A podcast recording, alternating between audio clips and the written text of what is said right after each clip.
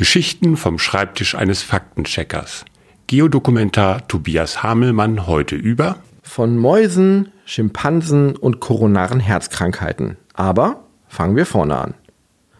Ich werde immer wieder gefragt, was denn so Standardfehler in Texten sind, die ich auf den Schreibtisch bekomme. Neben Schreibweisen, falschen Einordnungen von Tieren, merkwürdigen Zahleninterpretationen oder verdrehten zeitlichen Darstellungen in der Geschichte sind es oft logische Zusammenhänge, die nicht richtig dargestellt werden oder bei denen einfach irgendwas Wesentliches fehlt. Ein Beispiel. Menschen bekommen öfter Herzinfarkte als andere Säugetiere, etwa Affen oder Mäuse. Das liegt offenbar und unter anderem daran, dass bei uns ein Gen blockiert ist. Dieses Gen ist dafür verantwortlich, dass eine bestimmte Säure im Körper produziert wird. N-Glykolylneuraminsäure.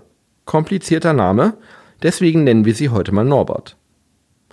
Norbert kommt also im Menschen nicht vor, aber in Affen und Mäusen und anderen Säugetieren. Deswegen haben die weniger Arteriosklerose, also Aderverkalkung, was zu Herzinfarkten führen kann. Norbert scheint da irgendwie in den Blutgefäßen aufzuräumen. Wissenschaftler, ein neugieriges Völkchen, haben nun Mäuse genommen und bei ihnen das Gen blockiert. Die Mäuse hatten also kein Norbert mehr und siehe da, ohne Norbert bekommen sie mehr Arteriosklerose. Logisch, soweit so gut. Norbert ist in rotem Fleisch enthalten, das wir essen. Wie gesagt, andere Säugetiere produzieren es ja. Rotes Fleisch macht auch Arteriosklerose. Liegt das jetzt an Norbert?